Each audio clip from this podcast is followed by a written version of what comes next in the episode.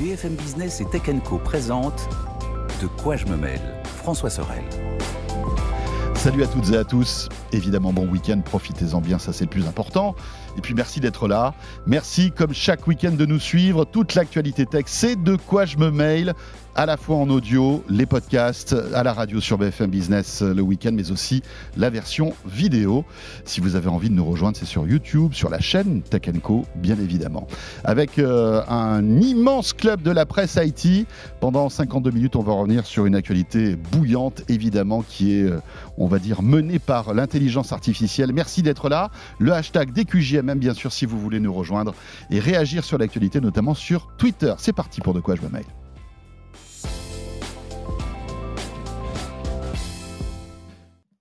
Le club de la presse IT, donc avec euh, cette semaine Anthony Morel, évidemment, comme toujours, fidèle au poste. Salut Anthony. Salut François. BFM Business le matin dans Good Morning Business, mais aussi sur RMC, avec Estelle Denis, entre midi et deux, du lundi au vendredi. Et quel plaisir de retrouver Gonzague d'Ambricourt. Salut Gonzague. Le plaisir est partagé. Voilà, figure historique de De quoi je me mêle, qui revient, le retour de Gonzague. voilà, je, et je suis persuadé que ça va faire plaisir à beaucoup d'auditeurs euh, de te retrouver, Gonzague, pour commenter l'actualité. Mhm. Voilà, et rappelons que tu es toujours un passionné de nouvelles techno, hein, pour tous ceux qui ne te connaîtraient pas, et euh, tu euh, bidouilles dans les réseaux avec bouche cousue. Exactement. Voilà, ta boîte. Si tu veux un super Wi-Fi à la maison, euh, t'appelles Gonzague. Hein, je sais bien, je sais plus des entreprises que les particuliers, mais, oui, bon, on aidera les amis. On se connaît, tu vois. Alors, ça sert aussi à ça de bosser dans la tech. Évidemment, attends, quand même. dans l'actualité, quoi qu'Anthony, à mon avis, il n'a pas besoin de toi pour avoir un bon Wi-Fi. Je pense qu'il se démerde. Plus, hein, je pense qu'il se débrouille. Dans l'actu, bien sûr, une actu euh, assez étonnante, euh, Anthony. Je ne sais pas ce que tu en penses. Tout, tout, tourne autour de l'IA. Là, voilà, il y a une espèce de tsunami. Ça écrase tout le reste. Ça écrase tout le reste. D'ailleurs, bon, l'actualité, euh, à part ça, est assez molle dans, dans, la tech, mais, mais c'est vrai qu'il y a énormément de choses à raconter sur ce sujet, parce que à la fois il y a ChatGPT et, et, toutes les, tous les étonnements euh, qui, qui se suivent concernant cette, cette IA donc conversationnelle, et puis il y a toute la concurrence qui se met en ordre de marche à la fois euh, Google, bien évidemment, et puis ces accords entre ChatGPT, euh, OpenAI et Microsoft. Donc, on a vécu une semaine assez bouillante. Ah ouais, clairement, c'est le mot. Euh, moi, j'allais dire excitante, mais c'est vrai. Qu'est-ce que c'est enthousiasmant quand même, là, cette, ce qu'on est en train de vivre, ce début d'année complètement dingue en termes de tech. Et qu'on n'a pas vu venir. Mais vraiment, c'est la surprise totale. Et enfin, je reprends, on peut commencer de ce chiffre parce que moi, il me fait halluciner ChatGPT qui compte 100 millions d'utilisateurs en deux mois. Et ce truc qui est complètement fou, c'est-à-dire que c'est le produit technologique qui connaît l'adoption la plus rapide de l'histoire tout produit confondu. TikTok, il aurait fallu 9 mois pour arriver à 100, millions. Euh, Instagram, c'était, je ne sais plus si c'est un an et demi ou deux ans. Il faut quand même garder ça en tête. quoi. c'est un truc d'intelligence artificielle qui, qui immerge comme ça, euh, qui déboule et qui s'installe dans le grand public. Et qui touche tout le monde. Qui touche tout le monde. Ça, tout le monde connaît. Ça, sort bien au-delà de la sphère des geeks euh, et on va dire des tech. Euh, de, enfin, voilà, Tu parles à ta grand-mère, et connaît ChatGPT. c'est un truc de fou au bout de deux mois. Enfin, c'est insensé, vraiment. et donc, effectivement, comme tu le dis, la riposte se, met en marche, ou en tout cas, les, géants de la tech commencent à, à, voir un petit peu comment ils peuvent s'emparer de ça. Et c'est hyper intéressant parce qu'on a eu cette semaine, effectivement, les annonces de Microsoft et les annonces de Google. Alors, peut-être qu'on va compter les points, mais c'est assez marrant déjà de voir comment ils se sont comportés en termes de communication. Parce gros, ce qu'on savait, c'est que Google devait faire des annonces euh, donc mercredi soir. Ils avaient annoncé grande conférence mondiale euh, autour de l'intelligence artificielle. Et puis, surprise, Microsoft a calé une conférence surprise la veille pour dire ah oui mais alors attendez nous on va intégrer ChatGPT dans Bing. Ce qu'on savait mais ils ont fait la démonstration etc et donc vente panique chez Google qui a donc fait une pré-conférence l'avant-veille donc le mardi où Sundar Pichai a dit non non mais attendez parce que nous on a un autre produit qui on est prêt euh, on est prêt vous inquiétez pas. Donc tu vois déjà ça montre on, que pour eux, que c'est tendu ah ouais c'est ça il y a une vraie fébrilité. Alors après sur les, sur les annonces. Écoute, si on doit résumer en un mot, euh, moi pour moi c'est euh, euh, Microsoft 1, Google 0 sur cette semaine. Je pense qu'ils ont gagné cette bataille. Ça veut pas dire qu'ils ont gagné la guerre de l'intelligence artificielle, loin de là évidemment. Mais sur cette bataille, ils l'ont, ils l'ont, ils l'ont remporté parce que j'ai trouvé leur conférence extrêmement, extrêmement enthousiasmante. Convaincante aussi. Convaincante aussi. Absolument. Donc, ce qu'ils ont annoncé, en gros, c'est l'intégration de ChatGPT euh, dans tout l'écosystème Microsoft. Donc, dans Bing d'abord, et ça, c'est quand même hyper intéressant, c'est-à-dire le fait qu'on va pouvoir euh, avoir dans le moteur de recherche cette intelligence artificielle qui va nous aider pour les, pour les requêtes complexes. Ils et donné... que oui, pour tous ceux qui ne connaîtraient pas Bing, parce qu'on est un paquet à pas connaître Bing hein, quand même. Hein. oui, c'est vrai. C'est un moteur de recherche. C'est oui, le Google de Microsoft. C'est l'autre Google, mais le, le, le, Google qui, euh, voilà, a gratouillé quelques parts de quelques pourcentages de, de parts de marché. Hein. Les gens connaissent beaucoup Bing en général parce qu'ils s'en servent pour installer Google Chrome. Bon. Comment installer Google Chrome C'est terrible. et en plus, tu, alors en fait, ils connaissent Edge et Bing mhm. pour installer Chrome et Google. Mais si tu leur dis Edge, ils savent pas ce que c'est. Hein. Non, non, non. c'est clair. Mais là, peut-être que pour le coup, ils vont, les, cartes vont peut-être être rebattues parce qu'effectivement, alors l'intégration de ChatGPT dans Bing, quand même très intéressant. Ils ont, ils ont montré quelques exemples. On n'a pas pu le tester parce que pour l'instant, c'est réservé aux, aux, Américains. Mais par exemple, tu vois, euh, tu veux réserver un voyage, il te donne cet exemple-là, donc euh, trois jours à Venise, donc tu dis je veux euh, passer trois jours à Venise euh, la semaine prochaine, je veux pas dépenser plus de tant d'euros. C'est ça, je veux être à côté de la place Saint-Marc. Exactement. Et il te fait tout ton programme en fait, enfin, ce, qui est, ce qui est dingue, parce que l'avantage par rapport au chat GPT qu'on a aujourd'hui, c'est que celui-ci évidemment est connecté à Internet et donc tu peux faire des requêtes qui sont liées à l'actualité immédiate. Mais on voit bien en tout cas la façon dont ça va complètement révolutionner la façon dont on fait une recherche sur Internet et ce truc du moteur de recherche qui nous semblait, euh, j'allais dire, figé dans le temps quasiment, parce que ça fait quoi, 15 ans, 20 ans qu'on utilise des moteurs de recherche où tu tapes dans une barre de recherche et tu as une liste de liens hypertextes qui tombent, et bien ça, en fait, c'est en train de, euh, bah, d'être complètement bousculé. Donc déjà, ça, pour moi, le premier point, il était là. Il y en a d'autres, mais je vais peut-être laisser la parole quand même à, Gonzague. bon, tu, es, tu es très documenté, c'est génial. Je pense que ce qui est intéressant de voir, c'est que Google, ils avaient réussi à faire de l'information, euh, pas forcément contextualisée, mais sémantisée. Donc on mettait des, blocs d'informations, on disait, bah là j'ai des images, j'ai des vidéos, etc. Mais ils ont effectivement pas révolutionné la façon dont on interagit avec le moteur de recherche. Alors depuis, il y a des gens hein, qui, qui, tapent euh, le, genre de requête qui disent j'aimerais faire un séjour à Venise euh, pour moins de 300 euros à telle date, mais ça ne marche pas très non, bien. ça marche pas très bien. Jusqu'à présent, tu te faisais juste, tu récupérais des liens et trois photos de Venise. Et aujourd'hui, moi je me dis que c'est aussi peut-être le retour des chatbots parce que avec ChatGPT, avec OpenAI et avec Bing, on va on chat. Et donc, est-ce que cette, cette, cette forme d'interaction qui a un peu échoué, je trouve, euh, je ne sais pas si vous avez déjà essayé les chatbots sur la plupart des sites web, c'est une horreur, insupportable. Là, on aura peut-être un vrai truc qui marche. Et, donc, je, trouve qu'il y a une seconde révolution qui est cachée derrière ça. Alors, il y a la révolution du search, une grosse menace pour Google, parce qu'effectivement, on va pouvoir en reparler, mais leurs annonces n'étaient pas fantastiques. Et, euh, et le, le, truc des chatbots, je trouve que c'est incroyable, on n'y pense pas assez. C'est complètement pourri actuellement toute l'intelligence artificielle réelle plutôt que juste des réponses préenregistrées complètement nulles, ça pourrait faire la différence. C'est ça, mais, mais en fait, on, comme on est dans cette, dans cette relation conversationnelle maintenant avec ChatGPT, on peut tout imaginer et la recherche peut devenir conversationnelle. Absolument. C'est-à-dire que euh, tu vas poser une question concernant ton voyage à Venise et ton hôtel euh, trois 3 étoiles avec un budget limité euh, de telle date à telle date, bah, tu vas sans doute avoir un, échange qui va se mettre en place. Tu vas avoir une réponse, tu vas pouvoir euh, bah, compléter la réponse ou alors préciser ta demande, etc. Et en fait, c'est ça qui va changer, je pense. Comme si tu discutais avec un humain, en fait, parce que c'est ce qui te manque avec le moteur de recherche aujourd'hui, c'est que des fois tu dis ah mais non mais il n'a pas compris ce que je lui demandais vraiment parce qu'il me donne un truc, c'est pas pas ça correspond pas. Et là tu as un échange euh, réel en fait. Voilà, c'est ça.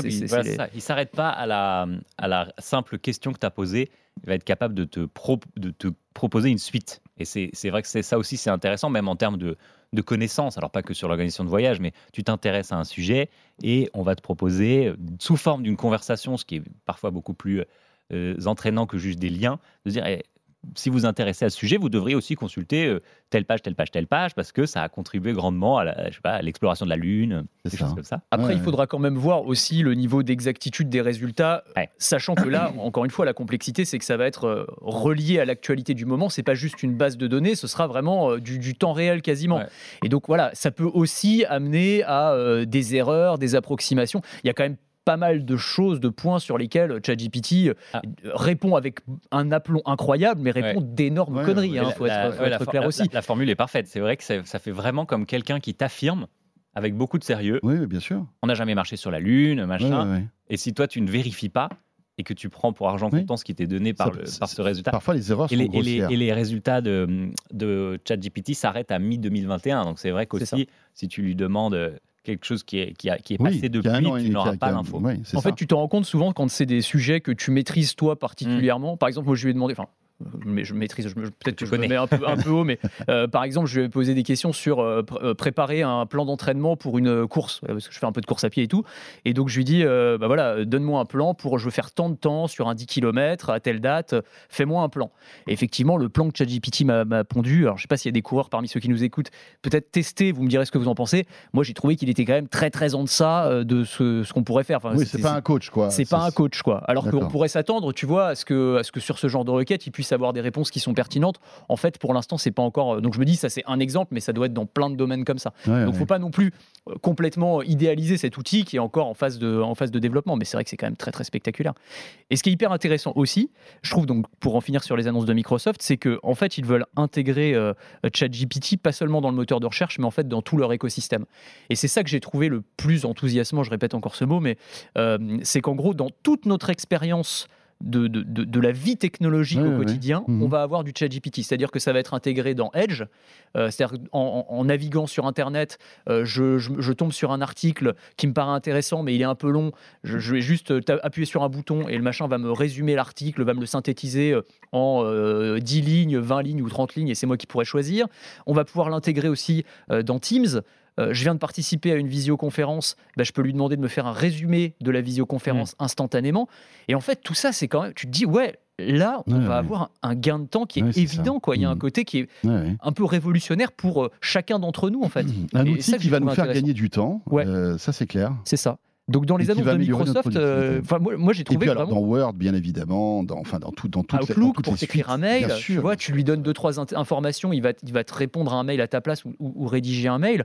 Waouh, là là pour le coup, je me suis dit ouais, il y a des vrais exemples concrets au-delà de j'allais dire du simple entre guillemets chatbot auquel on va poser des questions et qui va nous répondre. En fait, là, il va y avoir une vraie, un vrai changement. Juste une chose, parce que euh, j'ai reçu euh, il y a quelques jours un spécialiste de l'IA dans, Tech Co, l'émission que je présente le soir sur BFM Business, qui m'expliquait qu'effectivement, il y avait des erreurs, il y avait beaucoup d'erreurs dans ChatGPT, mais que ces erreurs, en fait, étaient corrigées par les humains. En fait, il y a des, il y a des personnes hmm. qui sont euh, sans doute payées pour ça, pour apprendre, un peu comme un enseignant apprendrait à un enfant euh, à, ChatGPT à faire moins d'erreurs et à se corriger en quelque sorte. Et c'est quand même assez fascinant. Et c'est ce que propose. On va revenir à Google dans un instant, mais je ne sais pas si, si, si, si tu, tu as peut-être même, le même sentiment que moi, mais euh, Google a dit voilà, on va lancer Bard, qui est notre réponse à ChatGPT, mais attention, ça va être en bêta test. On va le donner à quelques early adopters qui vont pouvoir euh, utiliser l'outil. Et en fait, c'est ça. Ces gens-là vont apprendre à l'IA à faire moins d'erreurs. C'est ça. C'est ça qui est, intéressant. Ça veut dire que dans quelques années, euh, lorsque euh, en fait on aura corrigé énormément cette IA, elle sera de plus en plus précise et performante. C'est ça. Ben, on les, on les moi, je trouve ça vertigineux, en fait. On, les, on les, entraîne déjà, hein, les IA, chaque jour. Où vous, quand vous cliquez sur un CAPTCHA, donc ce qui vous vérifie la connexion d'un humain sur un site internet et que vous cliquez des bus, des métros ou des vélos ou des passages piétons, vous êtes en train d'entraîner un modèle de machine learning. c'est vrai qu'on le fait déjà. Effet, en fait. et, et, si tu penses, alors pour le coup, Google, ils avaient été un tout micro-précurseur sur ça. Sur, dans Gmail, tu as déjà la, prédiction de suite de messages. Ça, tu tapes bonjour, ça te propose tout seul le prénom des gens que tu as mis et machin, et ça te fait des formules, etc. Là, ça va beaucoup plus loin. Et moi, ce que, ce que je trouve intéressant de rappeler aussi, c'est que Microsoft, ils, ils ont prévu d'investir 10 milliards de dollars dans OpenAI, qui est la société qui fait ChatGPT. Microsoft héberge tous les services cloud d'OpenAI, dont ChatGPT. Donc, Donc en fait, ils ont vraiment un pied très très très fort dans cette société. Genre, c'est un des plus gros investisseurs de cette boîte. Ils ont eu une stratégie depuis 2019, donc ça fait quand même déjà 4 ans, euh, très très forte sur ça. Et effectivement, toutes les annonces de Google euh, tendent à dire oh là là là là, on, existe aussi sur ce domaine. Euh, regardez. Mais ne regardez pas trop près parce qu'on ne peut pas vraiment vous le montrer. Parce que c'est vrai que là, c'est une bataille d'ego, on est d'accord, et surtout de, puissance technologique. Google, depuis des années, à la Google I.O., hein, qu'on a suivi et qu'on a commenté, euh, mettait en avant son excellence dans l'intelligence artificielle, avec la traduction, avec plein de choses passionnantes mhm. d'ailleurs. Mais ils hein. sont très forts. ils, sont, très très forts. On ne peut pas leur enlever. Maps, Maps, qui fait partie des annonces, et ouais, te couper, euh, est extraordinaire comme produit. Mais c'est vrai que c'est ce qu'ils ont présenté euh, hier, je crois. Ouais ça ne rivalise pas du tout avec le reste des annonces parce que Maps est déjà tellement dingue Mais on a l'impression qu'il y a plusieurs sortes d'IA et que, en fait, le chemin qu'a pris Google n'est pas le même que celui de ChatGPT. En, euh, enfin, moi, je, me souviens de ces, de ces conférences de Google où euh, on parlait quasiment tout le temps de traduction en fait. C'était hmm. vraiment le, la, comment dirais-je la lubie de Sundar Pichai, le fait de rapprocher en fait tous les humains pour traduire en fait tous les langages en temps réel. Et ça durait 10-15 euh, minutes à chaque fois toutes ces explications. c'est de l'IA, mais finalement bah, c'était une autre direction en quelque sorte. C'est une autre direction, c'est une autre, un autre cas d'usage, c'est vrai, qui est sûrement, je, mets des gros guillemets, à plus facile à mettre en place qu'un outil euh, comme ChatGPT, qui donnait un, aperçu au, au, commun des mortels, au grand public, de ce à quoi pouvait servir l'intelligence artificielle, et qui en même temps était moins une prise de risque aussi pour Google, parce que là, la grande crainte, ce qu'on dit effectivement, c'est une bataille d'ego, une bataille de vitesse aussi, mais la crainte, et ça se sent dans toutes les annonces de Google, dans toutes leurs prises de position, c'est vraiment il faut pas que ça aille trop vite parce que il risque d'y avoir des conséquences sur le grand public. On risque de propager des fake news, on risque de faire du grand n'importe quoi.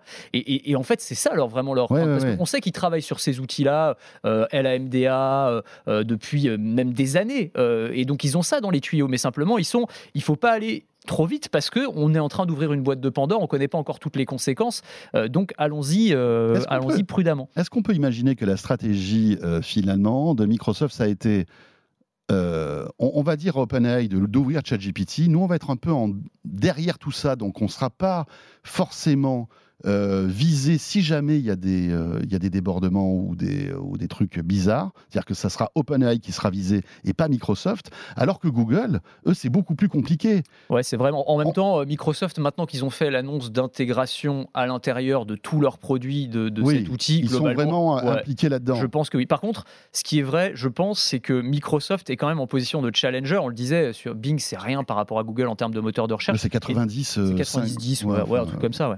Et, et donc du coup, ils peuvent se permettre cette prise de risque. Oui, oui, Parce que bon, bah, si ça foire, euh, s'il y a des problèmes. C'est pas grave, de toute façon, ils sont, ils sont quasiment. Euh, c'est ça. Alors que Google, c'est le cœur de leur business. Enfin, aujourd'hui, le gros des revenus de Google, c'est le moteur de recherche.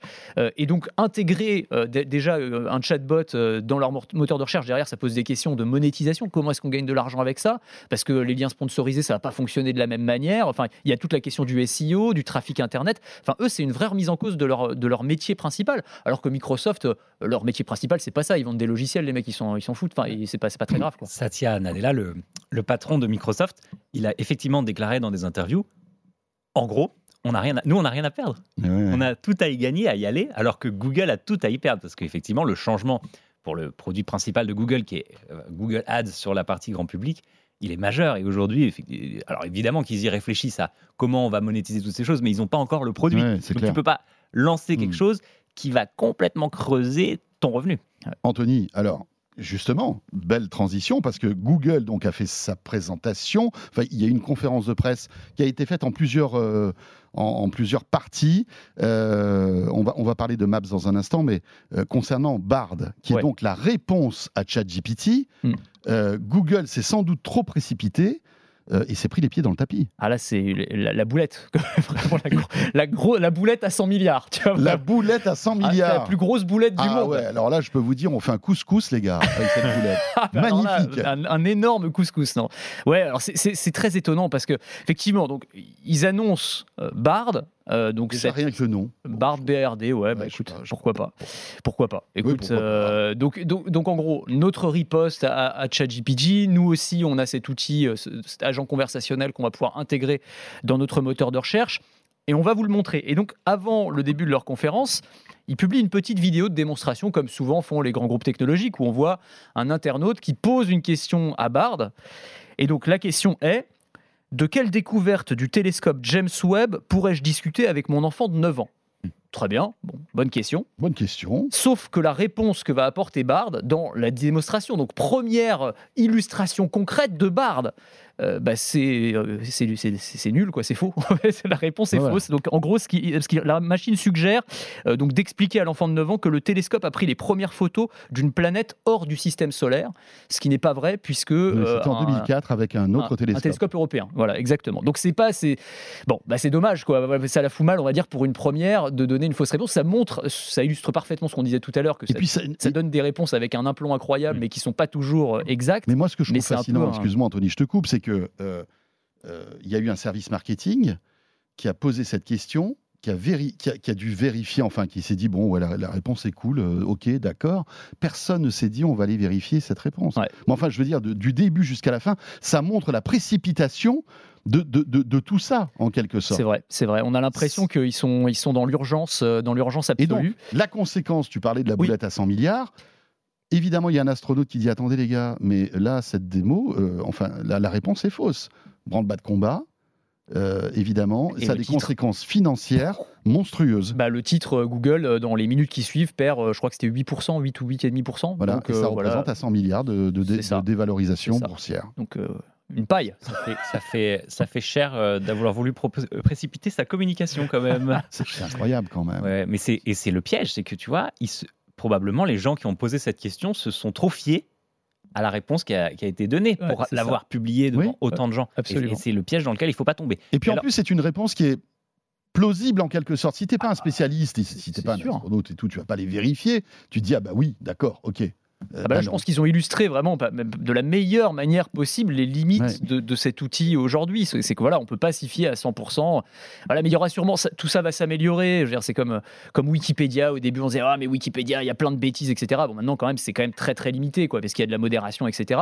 Là, c'est pareil. Il y aura les systèmes vont s'améliorer eux-mêmes. Il y aura de- de- des petites mains aussi humaines qui vont annoter et qui vont améliorer la qualité des réponses. Voilà. Mais c'est vrai que ça fait partie des, des limites. Après, l'outil à proprement parler est intéressant. hein, ce qu'ils ont annoncé, euh, Bard. Euh, alors, ils n'ont pas dit grand-chose en vrai hein, sur Mm. Bard. Euh, par rapport à Microsoft. C'était vraiment une petite partie de leur conférence. Mais en gros, on sait que ce sera intégré au moteur de recherche. Et donc, ce sera là aussi relié à Internet, évidemment. Donc, avec une base de données euh, mise à jour en, en- en temps réel. Et en gros, ce qu'explique Google, c'est que euh, euh, ça- le, le moteur de recherche classique permettra de répondre aux questions simples. Par exemple, si tu te demandes combien de touches a un piano, bon, bah, le moteur de recherche te répond avec une réponse du tac au tac. Et si tu veux savoir euh, qu'est-ce qui est le plus compliqué à apprendre, le piano ou la guitare, à ce moment-là, Bard va prendre le relais et va te faire une ça. synthèse en Ouais. allant chercher des informations sur Internet. Ouais, tu as, des, des résultats, on va dire, bêtes et Voilà. des résultats plus intelligents euh, suivant ta requête en et quelque qui, sorte. de- qui devrait être accompagné aussi de, liens vers des sites internet euh, pour compléter aussi la, la- la réponse. Donc, en tout cas, dans les aperçus qu'on en a vus pour l'instant. Mais encore une fois, ils n'ont pas dit grand-chose. hein. Moi, je les ai. C'est pour ça quand je te disais un pour Microsoft, zéro pour Google, c'est Microsoft. Je les ai trouvés très offensifs Ouais, dans leur sûr, ouais, ouais, communication, ouais. euh, vraiment très convaincants. Et Google était quand même beaucoup plus en retrait et un peu, un peu palo à côté, faut être honnête. hein. un peu Un peu palo. Ouais, non, c'est clair. Euh, après, moi, ce qui me, ce qui me fascine, c'est le jour où on arrivera à connecter tout ça aux assistants vocaux. Oui, ben c'est aussi intéressant de se dire que Siri, Cortana, Cortana qui est l'assistant vocal de Microsoft, Enfin, qui a été mis un peu en veilleuse. qui a hein, été mis un peu en veilleuse. Ils n'en ont pas beaucoup parlé, mais il est un peu sous forcément euh, s'appuyer sur ce genre d'évolution. Et bon, on tape sur Google depuis tout à l'heure. C'est vrai que leur annonce n'est pas dingue. Euh, même propre, leur non-annonce ou leur excuse de dire pour des raisons éthiques, euh, aujourd'hui on fait très attention à ce qu'on fait, alors qu'en fait leur truc propage des fake news. Euh, c'est bon, de se rappeler que quand même Google a posé les briques fondatrices de tout ce qui est permis aujourd'hui, parce que on leur reproche de s'être focalisé sur la compréhension du texte. Mais c'est vrai que c'est la compréhension du texte par les machines et du contexte, et c'est lambda dont tu parlais tout à l'heure, qui est à partir des mots d'une phrase est capable de se dire, là on est en train de parler de feuilles, mais on n'est pas en train de parler de feuilles, on est en train de, de feuilles en papier, on est en train de parler des feuilles d'un arbre. Ok, tac, tac, tac, Ouais, on est ouais, peut-être dans un jardin. Hop, hop, hop. Ça fait tout le, le champ Avec contextuel des lexical. statistiques, en fait. hein, c'est ça qui est fascinant. C'est-à-dire que le. le- Et c'est incroyable. Et chaque année, ce genre de, de modèle de compréhension de langage s'améliore, mais d'une puissance complètement folle. Donc, ils ont finalement posé quand même les briques de ce qui permet aujourd'hui euh, les produits d'OpenAI, donc ChatGPT, ChatGPT euh, Wally probablement aussi, Wally qui est le produit qui génère des images euh, basées sur l'intelligence artificielle. Dali, non Euh, Dali, pourquoi Wally Non, c'est Mais il y a aussi il y en a un qui s'appelle Wally, je crois. Ah, il y en a un autre. Mais, ouais, c'est- ouais, mais ouais. tu as raison, c'est c'est Dali, celui de, de OpenAI.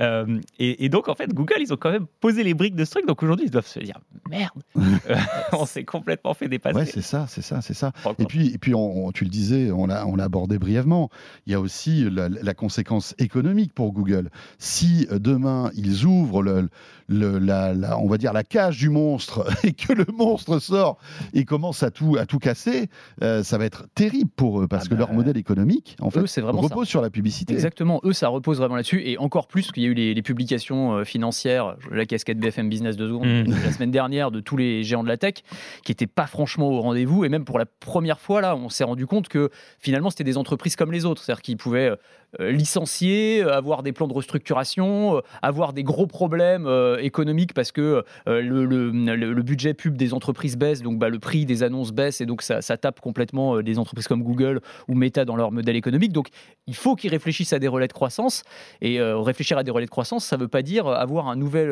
une nouvelle brique technologique qui va venir complètement vampiriser mon modèle économique. C'est un peu compliqué quoi. Donc là ils, ils, ont des vraies questions auxquelles il va falloir qu'ils répondent nos amis de nos amis de chez Google. Qui ont présenté quand même des choses intéressantes. On n'en a pas parlé. On n'a pas, pas, parlé de Maps. De Maps il y avait Maps, absolument. Euh, moi, j'ai retenu aussi le, multi-search, qui, était, alors, qui avait été mm. annoncé euh, pour les États-Unis, mais qui va arriver en France avec, en gros, là aussi, c'est de l'intelligence mm. artificielle. Hein, c'est mélanger les recherches textuelles et images. Donc, euh, bah, j'aime, j'aime beaucoup le t-shirt de Gonzague. Je le prends en photo il va me retrouver le t-shirt sur internet et je vais dire bon je veux le même en jaune plutôt qu'en bleu je, tape ça et il va me trouver le même modèle euh, en, jaune. Ça c'est pas ça c'est pas mal tu vois tu te dis quand même. Bien sûr. c'est quand même c'est des, des, des, des, innovations quand même assez intéressantes qui étaient peut-être pas c'est pas exactement là où on les attendait mais enfin c'est ça reste ça reste quand même pas mal. Il y a un truc qui m'a bluffé. Alors je passe à Maps puisque en fait ce qui est intéressant c'est que Google a euh, proposé une conférence de presse mondiale à Paris dans ces locaux parisiens. C'est rarissime, hmm. ça. Hein, et puis, il y avait des pontes de, chez Google qui avaient fait le déplacement. Je crois qu'il y avait le numéro 2 de Google euh, qui était venu. Il y avait le patron de Google Maps, etc., pour annoncer donc des nouveautés, alors qu'ils n'étaient pas disponibles à Paris. C'est dommage. Ils font leur présentation à Paris. Et le, la vue immersive, je ne sais pas si vous avez vu des ah images de là, c'est de l'IA aussi. Hmm. Ils arrivent, ils agrègent toutes les images d'un quartier, d'un lieu, euh, voilà, qui, récupèrent à la fois avec leur Street View, mais aussi, je crois, d'autres de bases de données. Ils recréent, ils recréent en 3D, en relief, euh, un immeuble, euh, une vue aérienne, et on a l'impression d'y être. Ça, ça c'est fou quand même. Bah, ils avaient déjà une très bonne capacité à faire ça sur Maps, c'est-à-dire d'avoir extrait les hauteurs de bâtiments, la topographie en fait. Et là, j'ai l'impression que c'est un mélange de d'images satellites, de lidar euh, et d'images capturées par les caméras qui font Street View pour aller vraiment dans le détail des bâtiments, d'intégrer, euh, sauf erreur, le ciel animé, etc., bah, les reflets dans l'eau. C'est hallucinant. Et ça, tu vois, je les mets plus en face de Apple. Euh, qui annonce beaucoup de choses très jolies autour de ses cartes que de Microsoft. mais ouais, c'est très très beau. Mais pareil, c'est pas, pas du tout suffisant pour déboulonner l'actualité bah, ça, paraît tellement, ça, paraît tellement anecdotique par rapport au sujet actuel. ça passe un peu à côté en fait. C'est ça. C'est dommage parce que franchement, c'est vrai, moi, moi aussi j'ai trouvé ça très spectaculaire. Non, franchement, il n'y aurait pas eu de chat GPT, c'était une bonne conférence. voilà, c'est ça. non, mais c'est ça. Non, mais après, faut pas être. L'idée, c'est pas d'être cruel non, plus. Google, c'est une, enfin, c'est une entreprise hyper innovante. bien sûr, ils vont vite rebondir, ça c'est clair. Non, mais c'est clair. C'est vraiment quand je dis euh, Microsoft 1, Google 0, c'est sur cette bataille de la com, semaine 1 Et peut-être la, semaine prochaine, euh, c'est Google qui marquera des points. Exactement, parce que les produits, ils les ont, hein, ils sont dans les tuyaux, il n'y a aucun problème. Mais simplement, là, c'est vrai que tu as l'impression, comme tout le monde est en train de se précipiter, Google, ils y vont un petit peu plus à reculons. Et je pense que là, en ce moment, il y a une telle effervescence que bah, tu es obligé d'être un petit peu agressif dans, ta com et dans les produits que tu, présentes. Et peut-être qu'ils sont passés un peu à côté de leur, euh, à côté de leur, de leur copie, là, euh, nos amis de Google. Ouais, bah, en tout cas, merci d'être venus sur Paris, messieurs. Hmm. oui. C'est sympa. Cool, c'est très bien. C'est vrai. Euh, voilà, cette première partie de De quoi je me mail euh, est terminée, mais on revient, ça c'est la bonne nouvelle. Euh, tout de suite, si vous êtes sur BFM Business, ne touchez à rien. Si vous êtes sur YouTube, vous cliquez sur le deuxième module de De quoi je me mail avec au menu Netflix. Alors il y a le partage de comptes et puis tu voulais aussi nous parler de cette mini polémique autour de l'utilisation d'une intelligence artificielle pour concevoir des décors d'une série. Encore de l'IA. Encore de l'IA.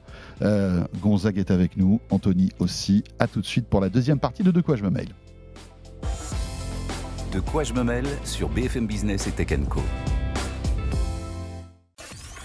BFM Business et Tech Co présente De quoi je me mêle. François Sorel. Le retour de De quoi je me mail. Un grand merci d'être là. Euh, notre deuxième partie. Euh, vous le savez, tous les week-ends, toute l'actualité tech avec Gonzague d'Ambricourt et Anthony Morel. Euh, messieurs, on enchaîne sur Netflix Alors deux actualités Netflix. On va commencer par la tienne Anthony, puis après on reviendra sur ce partage de comptes qui voilà est un vieux serpent de mer. Hein. Ça fait des, mois et des mois que Netflix nous prépare à la douloureuse. On va y revenir. mais tu voulais nous parler. Eh ben, on, est beaucoup, évoquait beaucoup l'intelligence artificielle il y a un instant dans la première partie. On va rester dans ce domaine puisque même dans la conception de séries on fait appel à l'IA aujourd'hui. Ouais, il y a une mini polémique autour de Netflix, polémique avec des guillemets quand même, hein, mais autour d'un programme, d'une mini-série animée qui est disponible sur Internet d'ailleurs, qui s'appelle Dog and Boy. Donc c'est l'histoire d'un petit garçon et de son chien robot. Et le problème, entre guillemets, euh, c'est que la totalité du... alors ce qu'on appelle le background work, donc c'est les paysages, les décors, etc., mmh. ont été conçus une intelligence artificielle.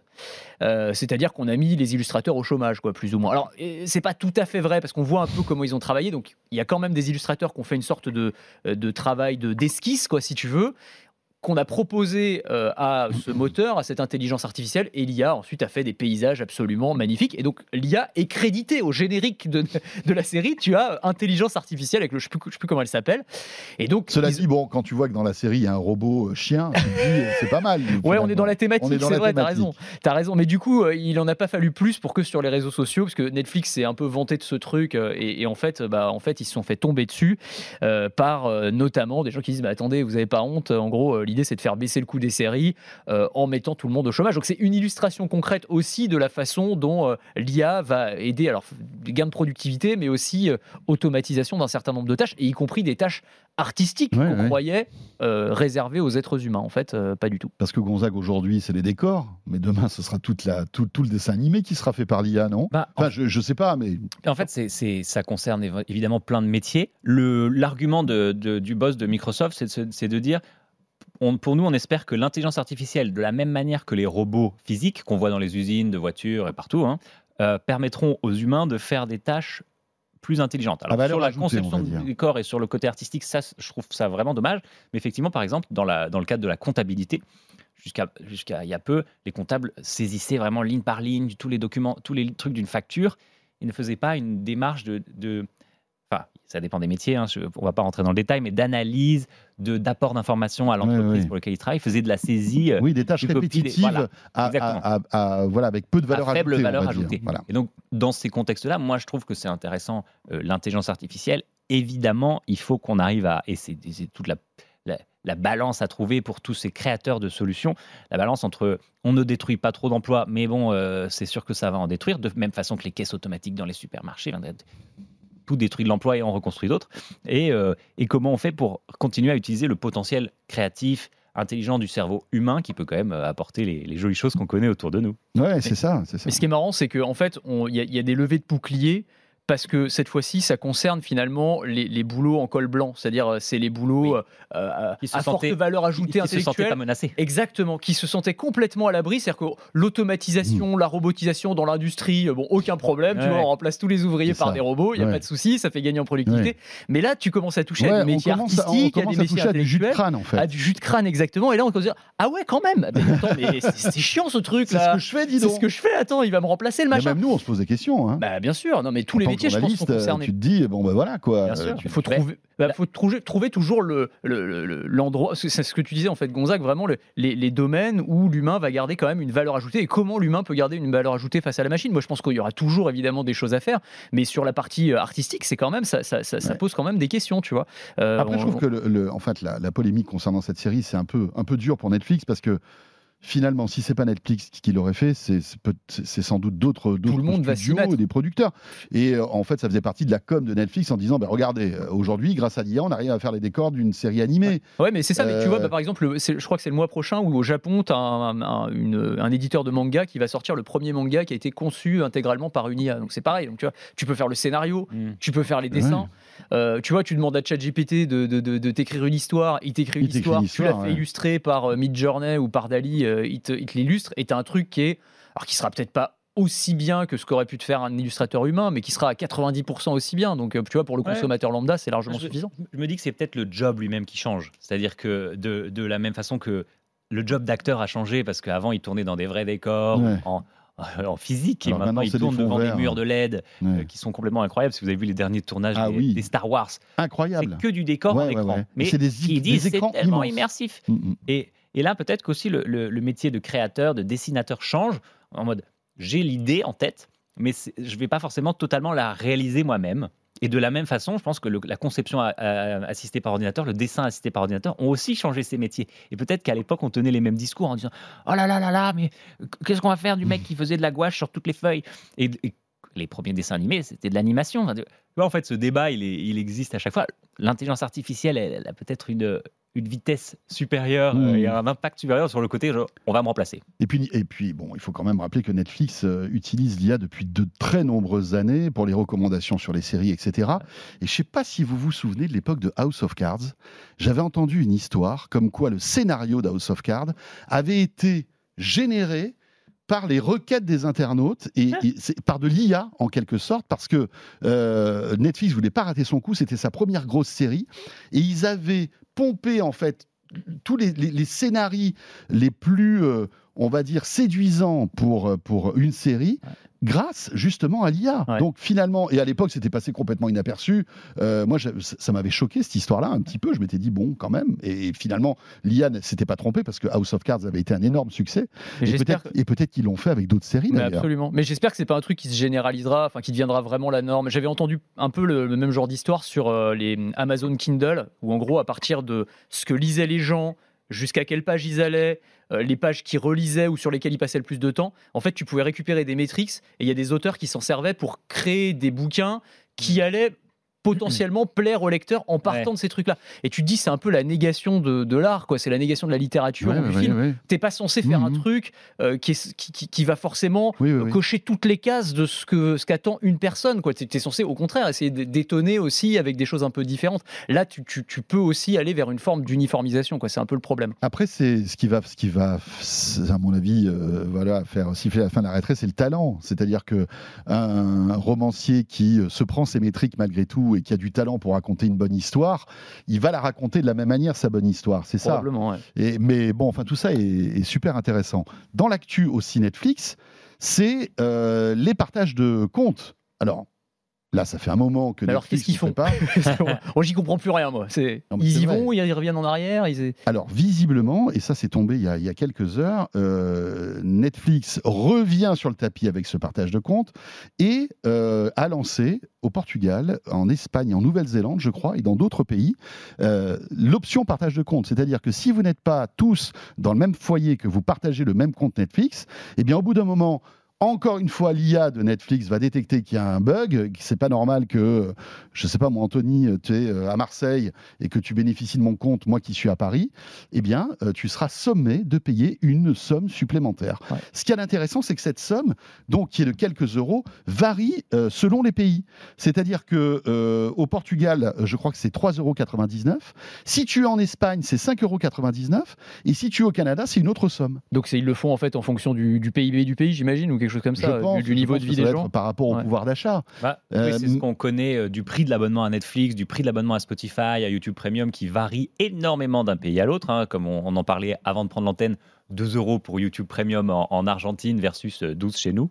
C'est un peu la même, euh, la même démarche chez Netflix. Mais ce qui est marrant, c'est qu'autour de ça, du coup, ils lancent des, des fonctions pour essayer de, de, faciliter cette transition vers il va falloir payer les cocos, de transfert de profil avant, c'était pas du tout possible d'exporter ton historique de ce que tu as regardé euh, vers un nouveau compte, etc. Et là, ils se disent, bah, c'est une séparation de gens qui ne se connaissent pas vraiment. C'est ça. Elle va peut-être obliger à. Et, et, le, truc en plus, c'est que euh, en fait, le Netflix a limité le nombre de comptes supplémentaires payants par abonnement. C'est-à-dire que si tu as un compte premium où tu payes quasi 20 dollars ou 20 euros, c'est que deux comptes. Euh, c'est que deux comptes éligibles au surplus bah, heureusement, parce que sinon les mecs en feraient un business. T'imagines, t'achètes un compte et puis tu, tu le sous-loues, euh, tu vois, à 10 000 personnes, quoi.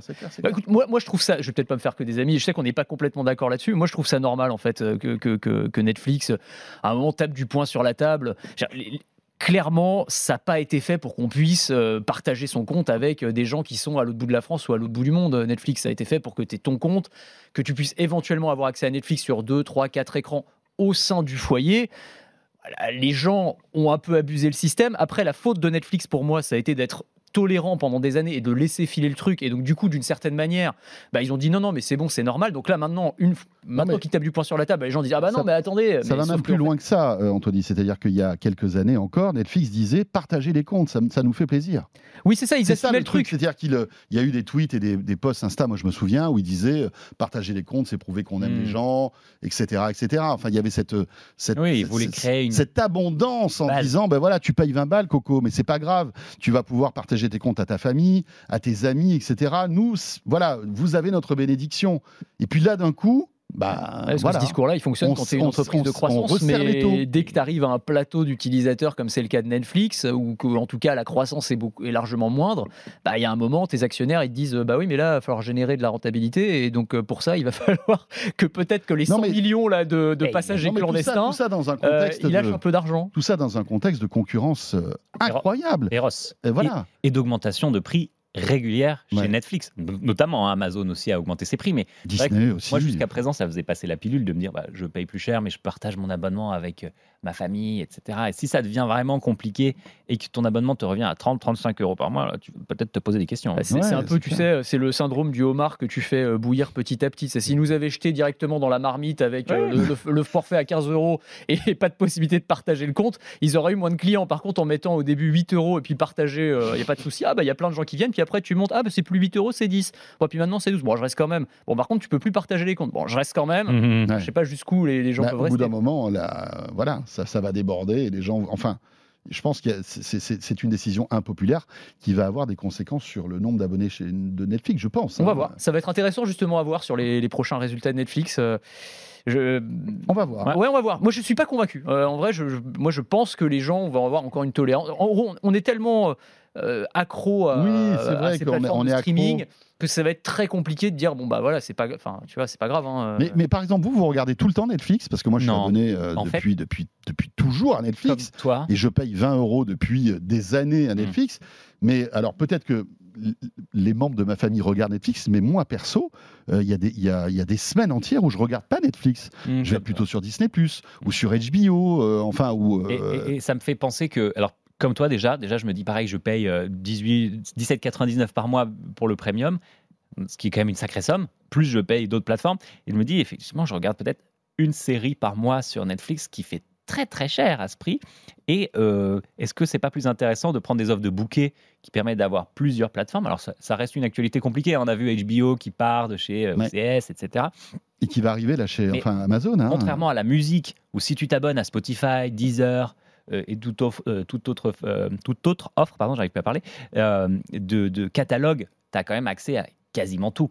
Et ici, oui, sur la vidéo, c'est différence finalement. C'est vrai. Donc ça coûte très, très très cher si tu as envie de voir trois séries différentes qui sont sur trois plateformes et être dans la légalité. Et c'est vrai que bah, moi, moi c'est pareil, tu as, raison, j'avais pas réfléchi comme ça, mais euh, Netflix c'est pareil, c'est un peu mon abonnement de base. Après les autres, moi je switch, j'aime pas avoir cinq forfaits en même temps, donc en fonction des intérêts que j'ai pour telle ou telle série, je vais me désabonner euh, de, euh, de, Canal et puis je vais me réabonner à Orange, etc. Mais Netflix ça reste mon truc de oui, base que j'ai tout le temps. Mais peut-être que, peut que ça va te saouler cette histoire de, de, de compte, parce que tu vois, bon, moi typiquement, je, pour tout vous raconter, je, je partage mon compte Netflix avec ma mère. Euh, qui, est, non, mais qui est à Marseille. Euh, qu'est-ce qui va Cher Reed Hastings, je connais. Il est plus là. François, oui, c'est vrai. Un certain François Sorel. Bon, enfin, il doit avoir quelques liens quand même. Oui, je pense qu'il doit, il doit, être, il doit être connecté quand même avec la direction. En échange d'un abonnement gratuit, je suis en mesure de vous donner des noms, de vous dénoncer. non, mais ce que je veux dire par là, c'est que c'est pas ma mère qui va payer l'abonnement. En plus, je veux dire, c'est déjà facturé chez moi. Donc je vais offrir cet abonnement. Mais si je commence à faire ça avec ma mère, avec mon père, enfin voilà, ça, ça, va être débile, cette histoire-là. Et, et, finalement, ce que tu disais, c'est intéressant. Peut-être que je vais arrêter Netflix parce qu'en ce moment, il n'y a rien du tout. Euh, bon, ma mère va gueuler, mais euh, peut-être que je prendrai euh, Disney et puis je reviendrai à Netflix quand il y a, je sais pas moi, Stranger Things qui revient. ça, ça va peut-être aussi changer la, le, socle Netflix. C'est possible. Que, que beaucoup d'abonnés ont. C'est un, risque qu'ils prennent, en tout cas en termes de business, ça c'est évident. tiens, on parle de série. On y reste hmm. avec cette série conçue avec des deepfakes. J'adore, j'adore, j'adore. Et vraiment, alors euh, pour ceux qui nous écoutaient, allez voir les images sur Internet parce qu'elles sont assez dingues. Euh, cette série donc qui est diffusée au Royaume-Uni euh, sur ITV, qui s'appelle donc Deepfake Neighbor Wars, donc les, les guerres de voisinage en deepfake.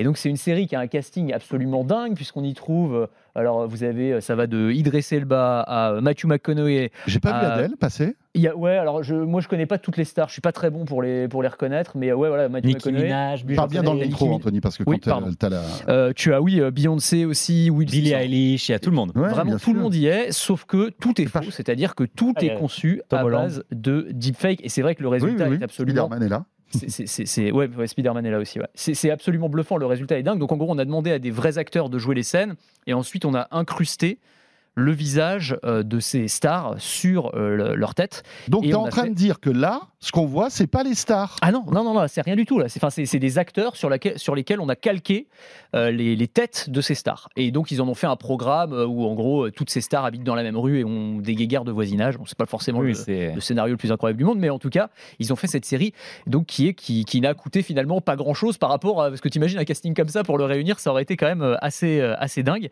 Et c'est assez intéressant de voir que le, le- le deepfake en fait va devenir de plus en plus important dans les séries, dans le cinéma. Euh, Il y a pas mal d'expérimentations. Celle-ci est probablement la plus aboutie et la plus extrême. Euh, mais par exemple, euh, la France avait été un peu pionnière. Plus belle la vie. Il y avait eu un épisode, tu te souviens? Oui, une comédienne qui était malade, Exactement. isolée qu'à contact avec le Covid, et qu'ils avaient pu remplacer par un deepfake. C'est ça. Et, et alors. Ça, c'était un exemple. Donc, ça, on Après, il voit y a bien, eu en fait, d'autres exemples. Ouais. hein, euh, Encore Star la Wars. princesse Leila, euh, Exactement. qui, Leia. était, qui était décédée, Tout à fait. qui Absolument. réapparaissait dans un, Mhm. dans un épisode. Un peu, Parce qu'elle a- un peu tribute. Ouais. Voilà, voilà, c'est ça. Euh, c'est assez émouvant d'ailleurs, Mhm, hein, ouais. parce que bon, voilà, quand tu es malade et que tu peux pas, et que, que- qu'on voilà, qu'on trafique ton visage, ok. Mais là, c'est quelqu'un qui est décédé. Ça pose aussi plein de questions euh, d'éthique, en Exactement. quelque sorte. Demain, on pourrait avoir un Belmondo de la grande époque, voilà, dans un nouveau professionnel. Enfin, je dis n'importe quoi. Bah non, mais euh, comme souvent quand on parle d'IA, c'est-à-dire que Louis de Funès, un nouveau Fantomas, imaginez Mais quoi. bien sûr. to- Techniquement, c'est totalement faisable aujourd'hui. t'as un potentiel qui est complètement dingue, c'est-à-dire effectivement remplacer un acteur qui est malade pour pas perdre une journée de tournage, remplacer un acteur décédé, euh, euh, mettre, euh, je sais pas, un acteur qui par exemple doit jou- pour jouer un rôle joue le rôle de quelqu'un qui est gros ou quelqu'un qui est bodybuildé mais il a pas ce corps-là, bah, plutôt que de grossir pour le rôle, on va pouvoir prendre une doublure et incruster sa tête dessus. Enfin, on peut imaginer plein plein de trucs, mais derrière, tu as toutes les questions que ça pose, y compris en termes de consentement, parce que ces comédiens, je suis pas sûr qu'ils aient donné leur accord pour qu'on utilise euh, leur image alors, de qu'est-ce cette qui se manière-là. passe là en Bah, je sais pas. Je n'ai pas la réponse. J'ai regardé Parce un que petit c'est peu. c'est quand même, c'est quand même le trou dans la raquette, ce Ah bah, truc-là. Ouais, je pense que légalement, c'est assez compliqué puisque tu utilises c'est- l'image d'autres c'est gens. hein, donc, illégal. euh, tu te fais passer C'est- pour. Mais c'est diffusé où ça sur C'est YouTube diffusé sur ITV. euh, Sur donc, euh, ITV, ouais, sur une ouais. chaîne de télé ouais, Ah. On peut imaginer quand même qu'ils se sont, euh, bordés juridiquement. J'espère pour eux, j'imagine. Mais enfin, je suis. Enfin, après, t'imagines le truc pour obtenir l'autorisation de toutes ces stars-là, euh, d'être en deepfake dans une série. Bon, je sais pas. Après, peut-être ils ont signé des gros chèques. Parce qu'après, derrière, t'as aussi. Quand on parlait des dérives et de la boîte de Pandore qu'on ouvre, euh, l'un des premiers, l'une des industries qui, utilise le plus le deepfake, c'est le porno. Tu vois, les, voilà, les films pour adultes, très clairement, là, tu vas avoir, euh, tu peux mettre la tête de n'importe qui sur le corps de n'importe qui. Bon, je te fais pas un dessin, enfin, Non, ça fait des chocs à pic, quoi. Euh, donc, euh, non, non, mais c'est vrai. Et ça, va être sympa, tiens. ah bah ouais, mais non, mais, non, mais là, tu as, un vrai sujet, parce que ça peut être un acteur, une actrice, ou ça peut être euh, ton voisin de bureau, ou... euh, Je pense tu que vois, ou- Le, le truc intéressant, c'est que la, la- la série et toutes les bandes annonces de la série commencent par un avertissement. Tout ceci est faux, deep faux, deep fake. Et donc, de sensibiliser les gens à l'existence de cette chose peut être aussi intéressante, notamment dans ce dont tu parlais pour le porno, parce que ça peut être malheureusement utilisé pour le revenge porn. On en a entendu parler il n'y a pas longtemps avec un streamer qui, euh, avait en fond d'écran, enfin en fond de tab sur un navigateur des, un site de deepfake où il y avait des, des concurrentes euh, YouTube. Donc tu te dis effectivement niveau éthique euh, un petit peu compliqué. Donc le côté sensibilisation, Hmm. il est intéressant, je trouve, euh, de d'expliquer à une population pas forcément au courant que ça existe. Ouais, c'est clair. Et puis imaginez, hein, deepfake, euh, ce de quoi je me mail, vous branchez ChatGPT sur nos visages en deepfake, qu'est-ce que ça donnerait, tiens? Ça serait cool d'essayer. Faudrait tester, ouais. Bah, tu sais qu'on pourrait tester... non, alors, mais pour- tester 5 minutes, se dire, ben voilà, on se retrouve tous les trois, ben c'est pas nous, hein, c'est euh, l'IA qui gère, et voilà ce que ça donne. Et tu te dis, tu demandes à ChatGPT, euh, commentons, euh, commentez l'actu, euh, alors même si on s'en fout, si c'est l'actu de 2020, c'est juste pour tester, Mm. Et voir ce que ça donne. Faut qu'on voit techniquement si c'est jouable, mais c'est vrai que ce serait une super bonne expérience, t'as raison. Et Ah d'autant ouais. qu'on peut créer maintenant des clones vocaux. Il y a eu aussi ça, il y a eu aussi Ouais. une polémique du là-dessus. 18 juin. Des clones vocaux. Ouais, absolument. Du général de Gaulle euh, qui a été reconstitué parce qu'il n'y avait pas d'enregistrement de cet appel, il n'y avait plein que les paroles. C'est ça. Et, Ils ont refait sa voix. et tu as un outil là euh, qui est accessible aujourd'hui qui s'appelle Eleven Labs et que vous pouvez tester gratuitement. C'est très étonnant. Alors, le problème, c'est qu'en français, ça marche pas très bien. C'est fait pour les Américains pour l'instant. Euh, mais c'est assez dingue. C'est-à-dire que tu lui envoies un extrait vocal euh, d'une minute. Alors, plus l'extrait est long, mieux c'est. Mais ça peut être ta voix à toi, la voix d'un ami ou la voix d'une personnalité. Et ensuite, tu tapes du texte euh, au clavier et tu vas entendre ce texte avec ta voix, Mhm. tes intonations. C'est c'est bluffant. Alors, moi, je l'ai testé et c'est vrai qu'en français, alors il reprend ta voix, mais tu as un gros accent texan comme ça, c'est donc c'est pas très crédible. Mais euh, par- et, ça- et là encore, les dérives, c'est que directement, tu as eu des extraits sur euh, Twitter. On trouvait des extraits de. Mince, c'est qui le, c'est quel le nom de l'actrice Je sais plus. Enfin, une actrice connue euh, qui lisait des, des extraits de Mein Kampf. Et t'entendais, c'était Ah, vraiment sa voix. Ouais, on lui a fait lire des ouais. extraits de Mein Kampf. Donc, tu vois, ça va quand même très très loin. C'est la, la version moderne de, je ne sais pas si vous vous souvenez, les sites internet qui permettaient d'uploader ta graphie et de faire une police avec ton écriture. Là, maintenant, c'est avec ta voix, beaucoup plus Et voilà. Euh, ça me fait penser à l'Hôtel du Temps. Vous savez, l'émission Thierry Ardisson qui avait été diffusée Ah l'année oui, dernière avec Dalida. Bah, Non. oui, ça n'a pas duré, non Ça n'a pas duré et c'est d'ailleurs euh, Thierry Ardisson a, a beaucoup souffert de, ce- de, de l'échec de ce, de ce truc-là qui était très ambitieux. hein. C'était Dalida en fait qui répondait euh, à des questions euh, Mm. que, que Thierry Ardisson posait. Il s'était fait rajeunir et bien sûr Dalida qui nous a quittés il y a pouf, plusieurs dizaines d'années euh, répondait à une interview un peu comment dirais-je mystique en quelque sorte. hein, J'avais que complètement oublié ça, mais Ouais, t'as raison. c'est exactement ça. Il nous reste 2 minutes 30. Est-ce qu'on a le temps d'évoquer quand même l'une des grosses actus aussi de- de- du moment? C'est la volonté du gouvernement de, on va dire, légiférer sur euh, l'accessibilité des sites porno pour les euh, mineurs. Ouais, puisqu'on en parlait effectivement. Alors c'est vrai qu'ils doivent annoncer, on n'a pas encore eu tous les détails, donc peut-être que d'ici la diffusion de, Hmm. de, de quoi je me mêle, on aura plus de détails, mais en gros l'idée ce serait de, euh, de, de limiter l'accès aux mineurs, c'est-à-dire en gros de faire en sorte que les mineurs doivent prouver leur identité. Aujourd'hui quand on va sur un site porno, c'est pas très compliqué, on vous demande Ouais, si vous avez si plus t'es de 18 adulte ans. ou pas, et si tu dis, tu donc dis à part que si vous êtes complètement idiot, ouais, normalement vous avez accès au tu dis site. t'es majeur et Déjà, tu sur, accès. sur plein de sites Voilà. comme ça, tu, tu peux même pas dire non.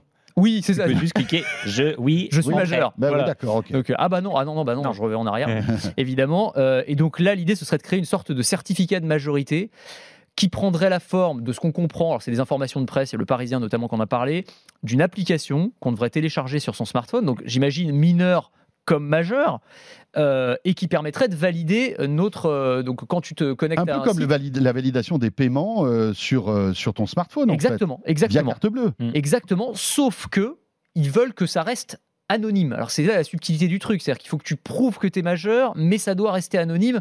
Et donc peut-être que les opérateurs entreraient dans la boucle parce que eux savent qui est mineur et qui est majeur sur le, le- le téléphone. Et c'est eux qui peut-être donneraient cette information-là Mm. tout en anonymisant les données. Alors, je- bon, encore une fois, on n'a pas tous les détails. Moi, ça me semble être une usine à gaz incroyable et surtout un truc qui est contournable en trois lettres, c'est VPN. hein, euh, VP tu as un VPN euh, globalement, euh, bah, l'application, le machin, tu t'en fous. De toute façon, le site euh, porno, il croira que tu es aux États-Unis. Donc, ça, Je pense voilà. que toutes les boîtes de VPN doivent se dire allez-y, Ah sortez vite ce truc-là, Ouais, euh, ça va être cool. c'est- Ils sponsorisent toutes les vidéos YouTube que vous connaissez, donc déjà ils, sont, ils font un business énorme sur des gens qui se servent d'un VPN sans même vraiment savoir pourquoi ils sont sur un VPN. Mais...